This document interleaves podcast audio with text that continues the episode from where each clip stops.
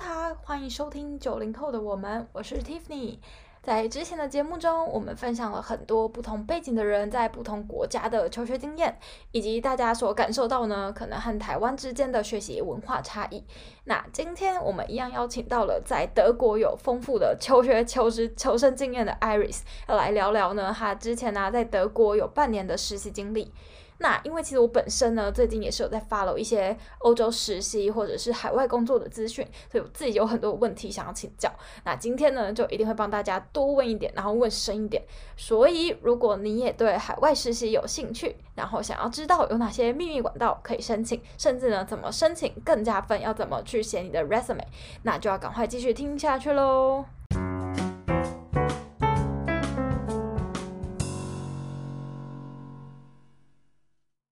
好，那可能有些新朋友呢还不知道 Iris 是谁，所以我们请 Iris 来自我介绍一下好了。嗨，大家好，我是 Iris，呃，我在二零一八年的时候去德国 Mannheim 交换，然后二零一九年拿到这个德国实习机会，然后今现在呢我在念这个德国 Mannheim 的 University of Mannheim 的 Business Informatics 课程。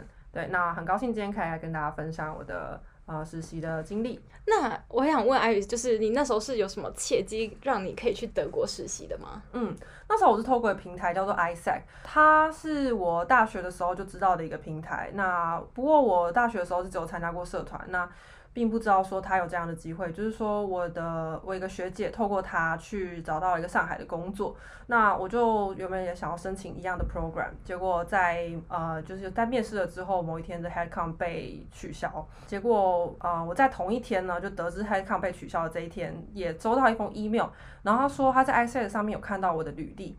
那他他就是想要找会中文，然后加上有在德国交换过的，有在德国学习过的人。呃，当时呢，我觉得有一个蛮重要的原因，也是因为我交换的时候有修过一门课，它是让我们去德国的新创，可以去跟德国人实际的工作。所以我当时在交换的时候，有跟德国人实际的做了一个行销的专案，做了呃四个月。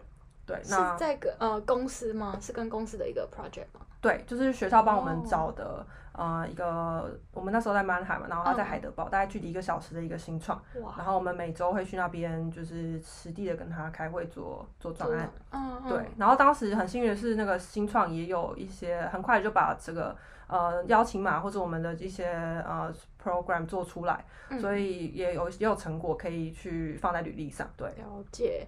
所以你说呃，当时你会有这个机会是呃对方公司直接就是来邀请你面试这样。对哦，然后有些大公司，它在 ISEC 平台上会直接有它的 correspondent，嗯、就是这些 ISECer 他们他们呃直接在那个公司里面领公司的薪水，嗯、然后等于是帮他做 HR 的工作，然后找一些国际的、哦、国际生来工作实习。嗯、对，因为有些大公司会希望说他们的公司里面也要一些国际的人才。嗯嗯，对。哦，所以 ISEC 有点像就是一个当做一个求职平台这样子的概念吗？对，它好像叫做海外工作。做海外实习平台，嗯嗯，对，然后 even 是在呃现在疫情的时候，我记得我有去看，它还是有提供蛮多，就是它全球的工作机会都有，然后它的唯一的 criteria 就是你不能在你自己的国家。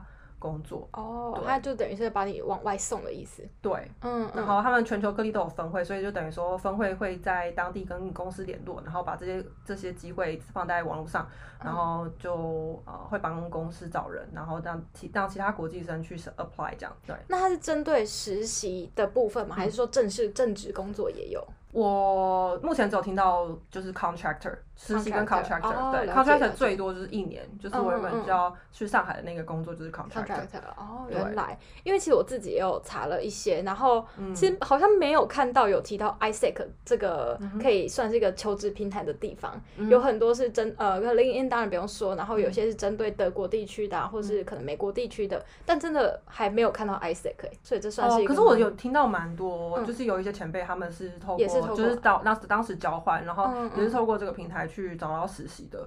对，然后当然也有人说可以靠自己的努力去找。嗯、那不过 ISEC 就是可能中间会帮你一些呃，帮你像是台湾的这部分就是帮你一些行政上的事务，然后德国那边呢会就是他会他会帮助你就是去那边找一些找住宿跟帮你跟公司联络。这样。嗯嗯，所以等于说这个平台有点像，他会帮你打理这一切。他会帮助你，但其实实际上我的房子最后还是自己找到的。嗯、只是你有问题的话可以问他，或者是说你公公司的合约啊要怎么签啊，这是公司就是 ISA 那边会帮你。嗯嗯，对，了解了解。不过台湾这边要付一笔钱，就是付七千块。有点像是一个代办费的感觉，有点像，可是它、嗯、呃会有一个一百欧的额度，是说你到德国当地之后，你就要你只要参加 ISET 的活动，嗯，然后你去花你去餐厅花费或者是娱乐花费都可以，就是把收据给他拿去报账，所以等于说他给你一百欧的这个额度去鼓励你参与他他的活动，活动，嗯，对对对，但他活动是还不错的，就是他会对他会办一些呃可能跟国际其他国际生交流的活动，或者是跟当地 ISET 的活动，因为他们也是要宣传嘛，宣传他们对对对内容，那呃。因为实习这身份比较好像有点小尴尬，就是好像是针对学生的部分，嗯、所以我就想说，呃，这种海外实习啊，或不管是从 ISEC 还是其他平台，呃，好，以你去德国为例好了，它是具需要具备有什么样的身份吗？嗯，我的身份比较特别，是我当时已经不是学生了，就我二零一八年在德国交换交换完毕之后，我就回台湾开始找工作。那那时候找的时候，我也没有想到说可以找到这个实习，那是因为他联络我嘛。嗯、那我呃，我也面完之后，我也有跟他说明这个状况。他是说我可以申请一种这个我的实习身份是叫做呃呃，我已经忘记确切名称，但它就是一个学士到硕士之间的 gap year 实习。对，是欧洲国家才有吗？德国德国德国德国的法规的。哦、对，所以它的它的法规有一个前提是说，呃，你必须要在毕业的前十八呃毕业后的十八个月以内。找到工作并开始实习。嗯嗯，对，这有点像那个他们好像会发工作签，呃，学给学生的工作签好像也是十八个月还是多久？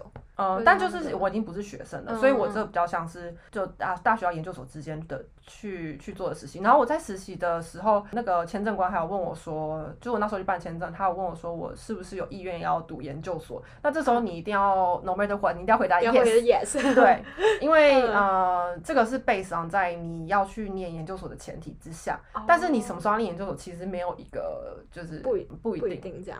对，就连因为我在离职的时候，那个 HR 都有寄信来说，你如果以后有上研究所的话，你要把你的入学证明寄给 Volkswagen，寄给公司。公司对，是哦。对，所以嗯，但我到现在还是没有寄过去。哦，虽然他们也没有那个，其实也没有，就只是一个形式上的，就是说呃，你必须要是大学到研究所之间的这个做这个实习，因为。等于说你这个实习有点像是 for preparation for your master 这样子。嗯嗯 OK，好，所以如果呃听众朋友们，如果你也对海外实习有兴趣的话，可能已经毕业的话，还是有机会，还是有机会，要赶快把握这一段时间。呃，因为我蛮担心有些那个平台啊，或者是公司的那个实习内容里面，就是身份 criteria 都会写到说可能要有学生身份。其实我觉得我国大部分的都是要的，都是要。对对对。所以你说像你那个利用呃所谓 gap year 的那个，要看公司，公司愿意开这种实习圈，所以是以公司为主。对，然后啊，我说一下 ISET 平台，就是当时我要申请，我要申请其他工作的时候，我会把履历放在这个平台上。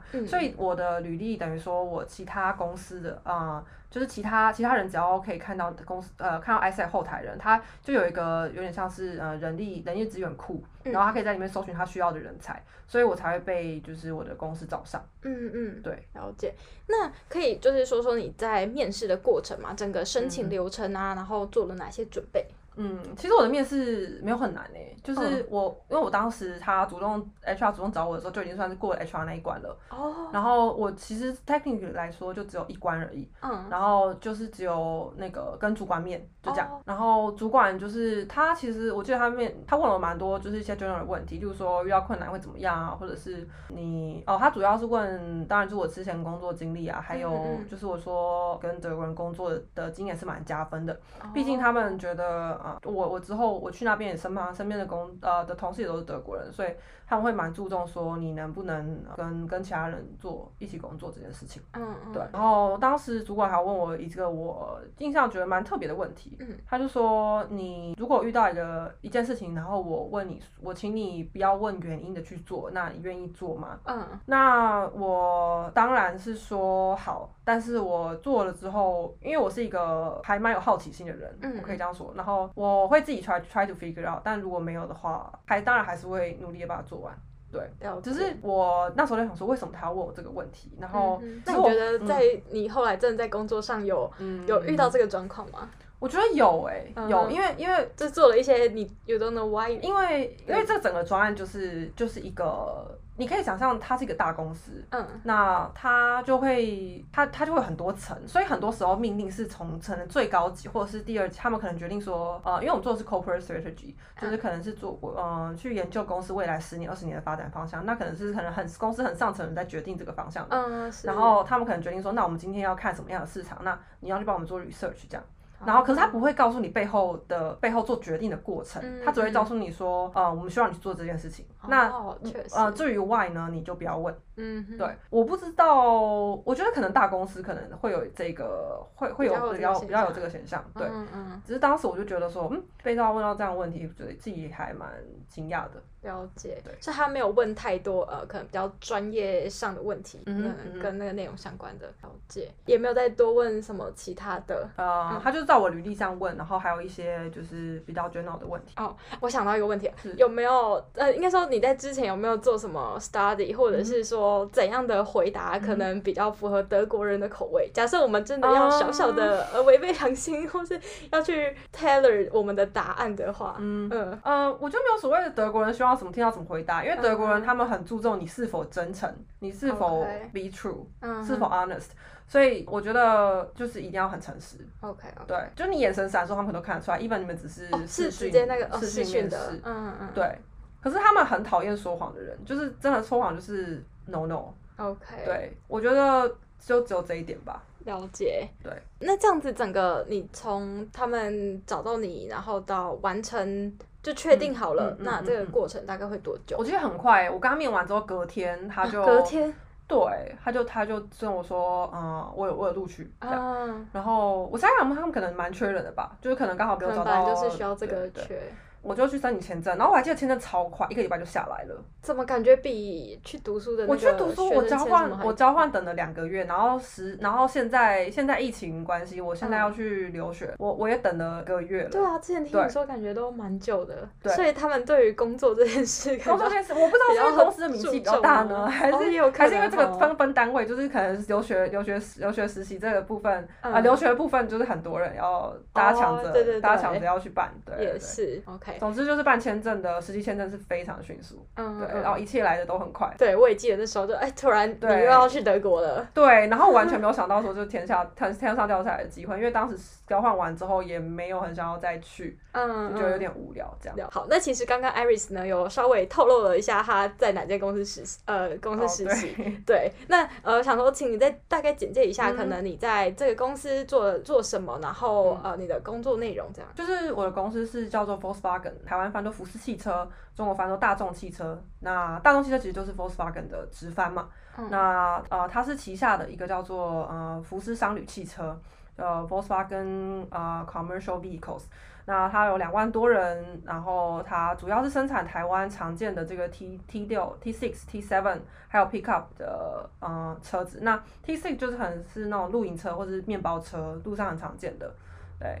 然后它的地理位置位位在 Hanover，Hanover 在德国的西北边，它大概离 Ham Hamburg 汉堡呃一个小时的火车距离。然后呃它旁边呢就是这个 Volkswagen 总部狼堡，当然这家车厂就是全球前三大的车厂嘛。那呃我们商旅汽车主要生产的就是这个商型车，那其他的就是一些个人车用的部分。对，那我们是专门负责箱型车。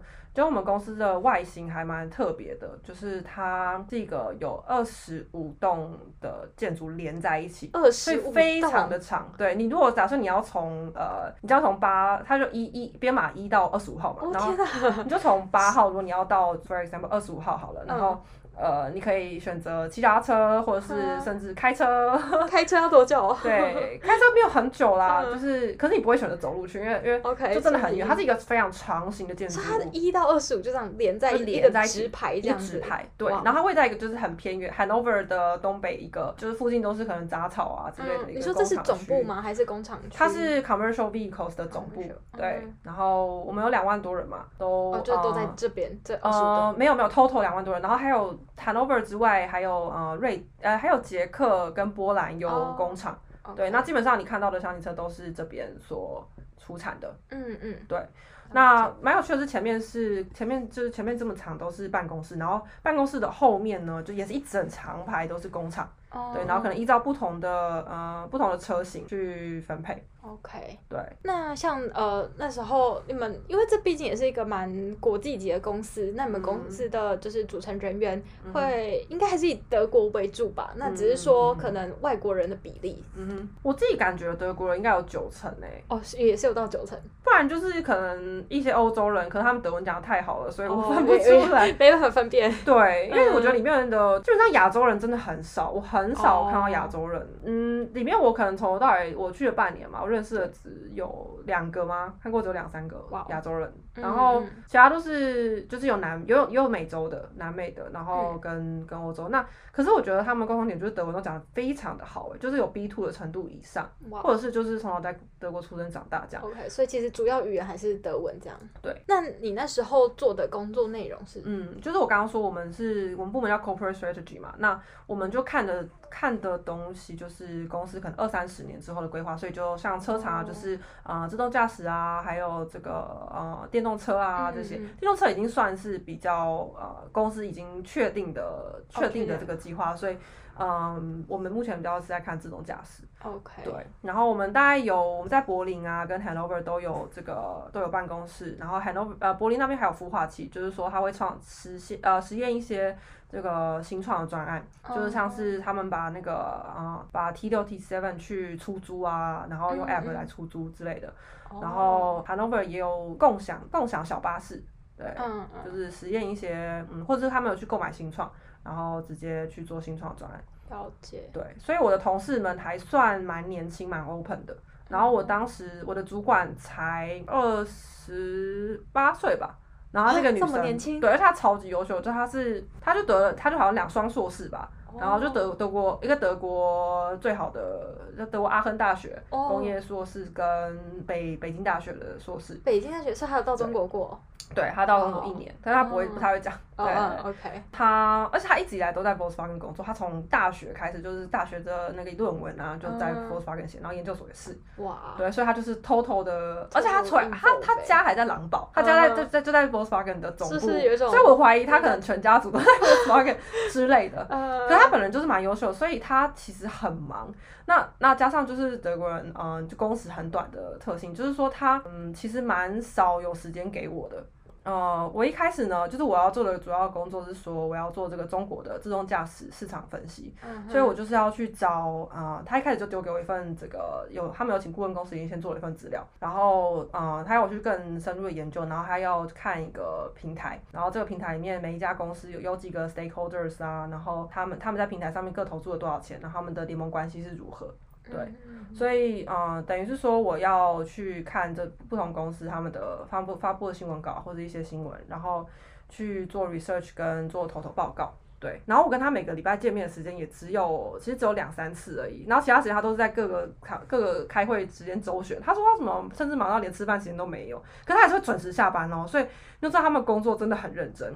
他就是上班时间很准时上班，准时下班。可是他感觉就是他会宁愿为了工作把吃饭时间牺牲掉，了解，然后只为了就是正常时间下班。嗯嗯，对。所以你普遍观察到，就是可能你的德国或者是欧洲同事们都、嗯、都是这个这个样子吗？我觉得德国同事比较像这样。如果是嗯，嗯，我觉得也不要给大家一个太 stereotype 的感觉，嗯、就是说，可是我自己觉得好像如果是那种意大利或法国的同事的话，嗯、好像就比较 chill 一点。哦，对，真的就是可能会比较想要去吃个午餐啊，然后再回来。嗯嗯，对，有时候他们真的会想要省略午餐，就说哦哦，我就说你们家要吃午餐吗？说哦不用啊，我们就是带个三明治，然后在电脑前面啃一啃就好了。嗯嗯，对。你说他们准时下班是多早吗？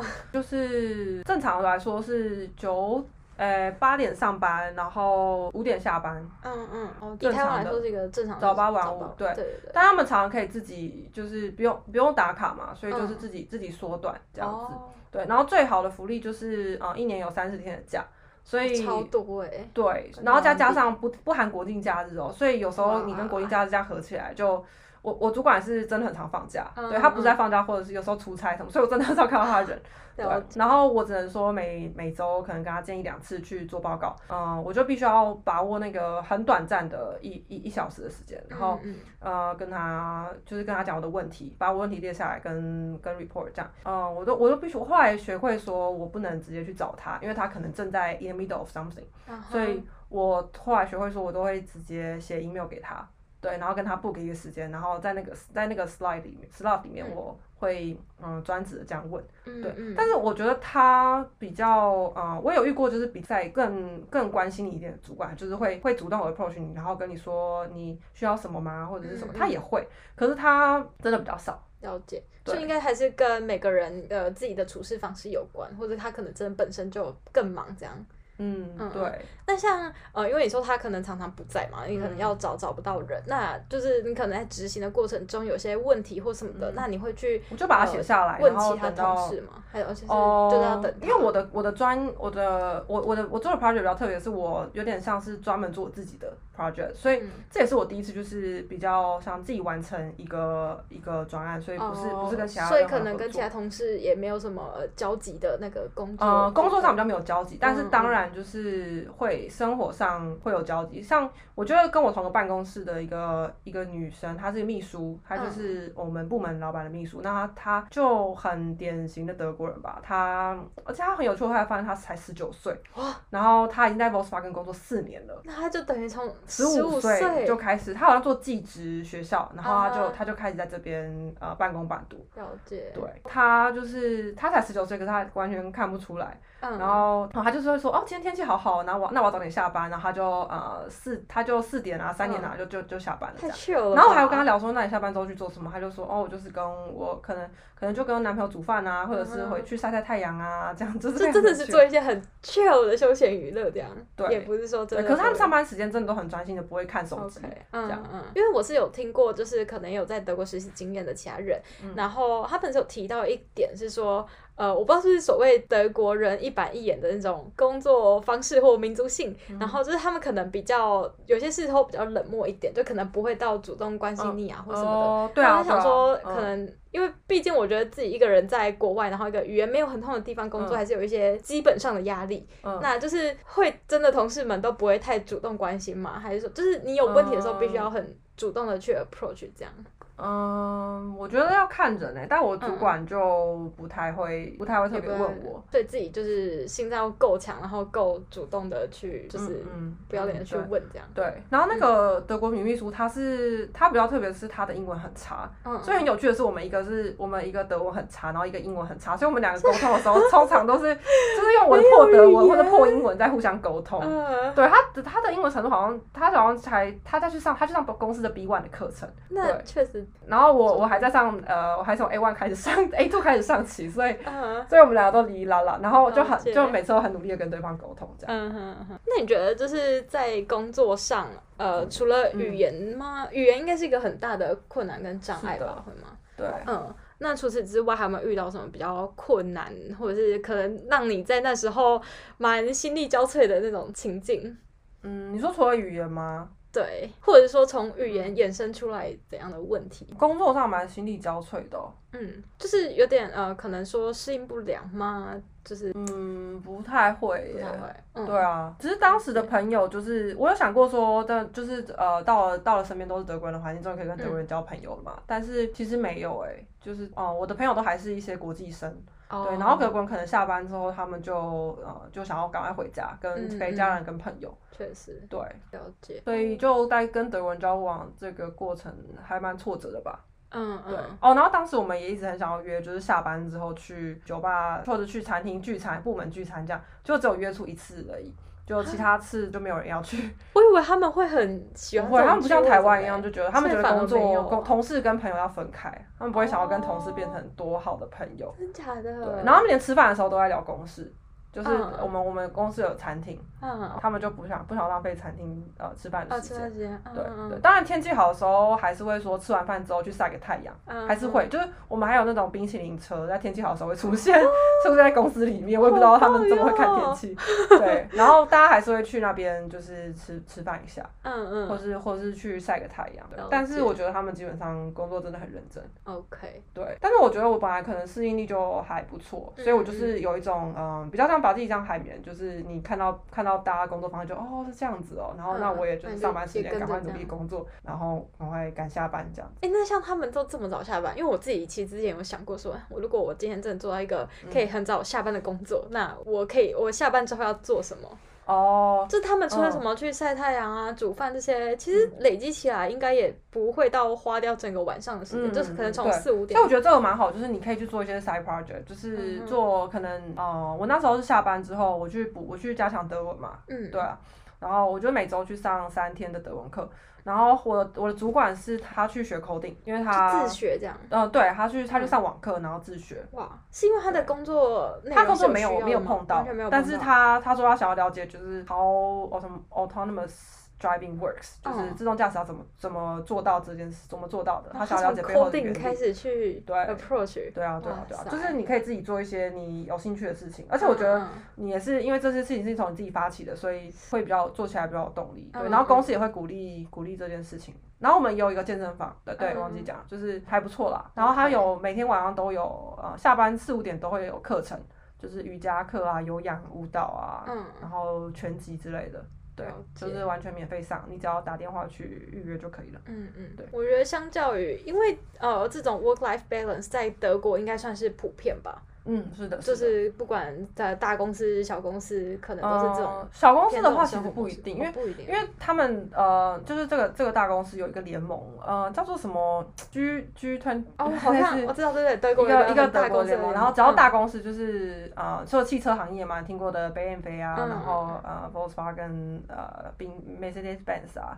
然后 SAP 应该有在里面吧？嗯、对对对，就是这些大公司他们有自己组成联盟，然后这个联盟里面你就知道遵守说，呃，就是工工会的规定，嗯、就是要员工的工时多少，然后可以给他们怎么样的福利。因为我觉得就是以台湾呃很多产业的工时上来讲，其实真的很难达到说下班后还要花很多的心力去学一个新东西。嗯、因为说真的，如果要真的学一个新的技术或技能，其实是很花时间的。对。那当你已经下班蛮晚了。很累的，甚至有时候下班回家，其实要继续处理公事，对，真的是很难去 approach 这些额外的学习。对对对，嗯、它真的就是让你有自己的生活，然后你下班之后去做，去学自己想学的东西。那有没有就是你在那边实习以来半年以来，可能印象最深刻的事情？嗯，我觉得工作内容上有一次我被算是被 challenge 到，就是我因为我是做这个 market research 的，然后有一次我就是联系到我朋友的朋友在中国工作，嗯，然后他就中国人嘛。然后他就是在那个做做他他有一个管道是做自动驾驶部门的人，他就帮我联系到那个人，嗯，然后我就有跟他在。嗯，在那什么微信上面有联系到，然后我就直接说我是 Volkswagen 的人，他就他就很快就说，哦，那你要不要跟我的主管联络一下？然后就变成三个人在那边聊，然后主管进来之后也就说，哎，那你要不要把你的主管拉进来聊一下？我就我当时也没想太多，我就直接去找我的主管说，哎，要不要跟那个中国某某公司的自动驾驶人聊一下？然后主管一听到就说，嗯，这样不太对哦，就是如果说我们今天以 Volkswagen 的名义去跟别的公去跟中国的公司谈一些事情的话，那这个是要签保密协议的。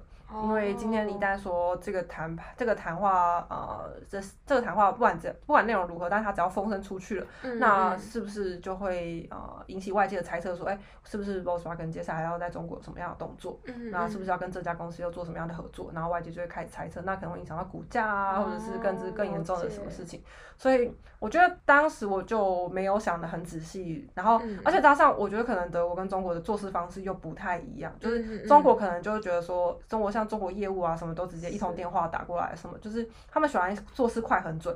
Oh. 那可是德国公司不是啊，他因为先啊、呃，你看他先保密协议啊，然后确保说我们的对话是没有人听到听到的，对然后要确保一切是在可控的范围之内，这是很严谨的对一个做法。所以嗯、呃，当时我是蛮震撼，然后我也觉得我也觉我也学到一课啊，就觉得自己要、对，就是要。感觉有点蠢，但是我应该要先想到这件事情的。了解。对对对对。可是我觉得这个算是。嗯呃，听你这么讲，那因为我现在也还是学生时期，所以我就会很直觉联想到，其实这个就是有种学生时期跟入职场之后一个很大的差异，嗯、因为学生时期真的不会去考虑到这种事情。对，嗯嗯。还有一个蛮有趣的点，就是我们是我们在研究自动驾驶。然后，呃，当时我的我的主管就一直跟我强调说，我们是 Volkswagen，那 Volkswagen 就是大众的汽车，那我们要做的是大众的汽车，而不是呃只有少部分的人，哦、然后只有呃一部分就是很很多我们提供很贵或者是不安全的车给给大家，所以他们当时呢，呃，二零一八年的时候，他们就一直拿 Tesla 来开玩笑，说 Tesla 因为 Tesla 就是就是好像有人拿他自动有有他的粉丝拿自动驾驶的这个驾去去直接在路上开，然后就发生了车祸。死亡这样，然后当时新闻闹得很大，然后同事们就一直在嘲笑特斯拉。然后，可是其实你想想看，他他他也是做一个先行者，就是先收集一些路上的数据啊什么的。对。所以我不知道他们现在还会不会这样想，我只是觉得蛮有趣的，就是说，那当时主管的想法是觉得我们一定要把东西确保它百分之百可以，然后在上路，可能我们公司自己驾驶。去驾驶个几万公里之后，我们才能够确保这东西没有问题，然后把它把它推出来。因为我们知道做的是，我们不是要做市场的第一，可是我们要做的是给大家的汽车。OK，对这个精神真的是蛮对 typical 的。我觉得他 totally 就是就是 Volkswagen 的代言人的感觉。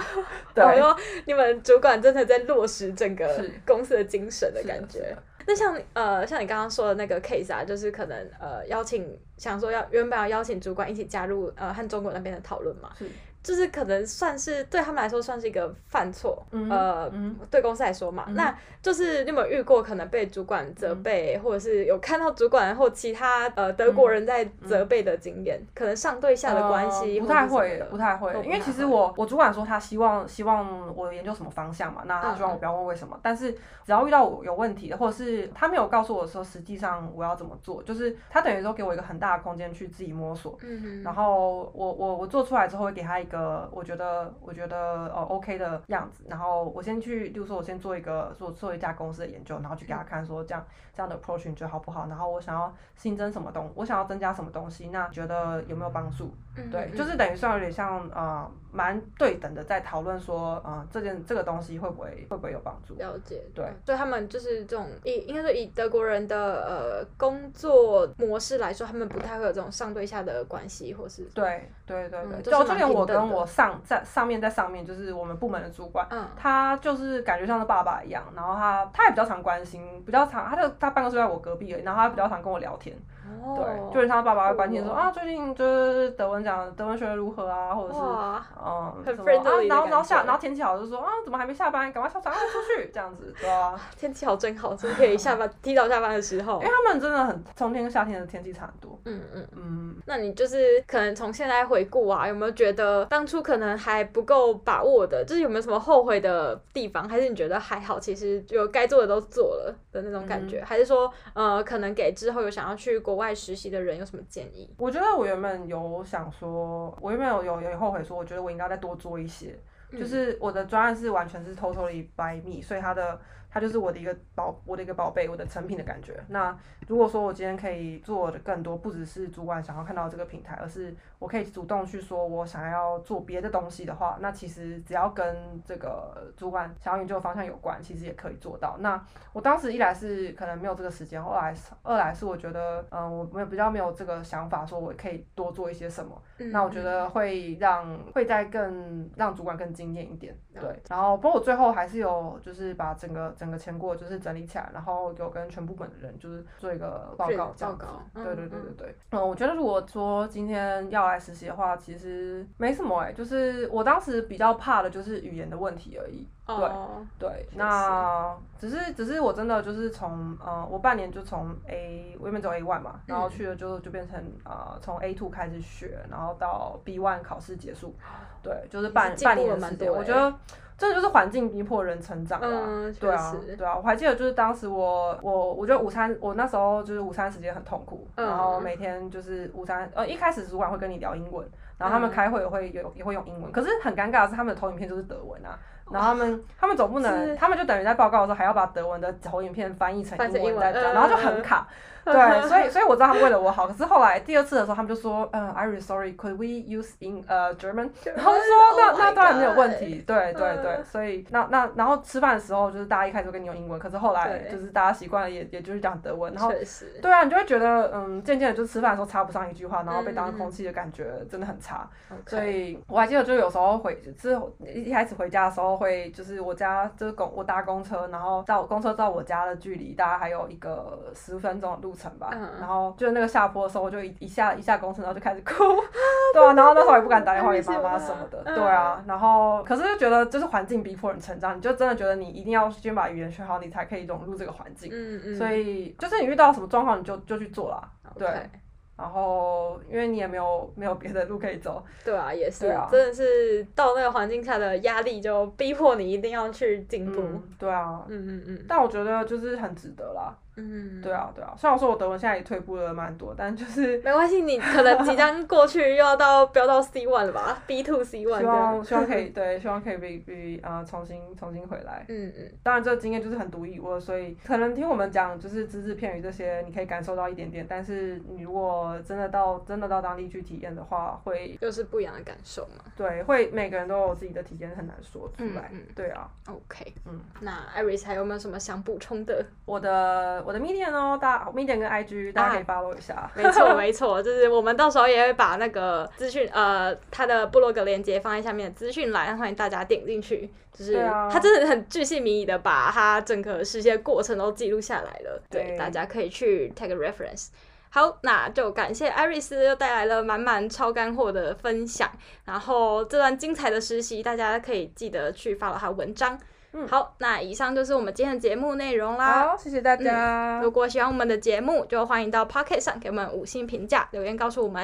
然后也别忘了到我们的 IG，我们的 IG 账号是 We After Nineties，W E 底线 A F E R 底线九零 S，然后去按赞追踪，并且呢把这个节目分享给身边的朋友，让更多的人一起来听故事。也有任何主题呃想听的主题或是建议，都欢迎私信我们的 IG 跟我们说哦。OK，Cheers。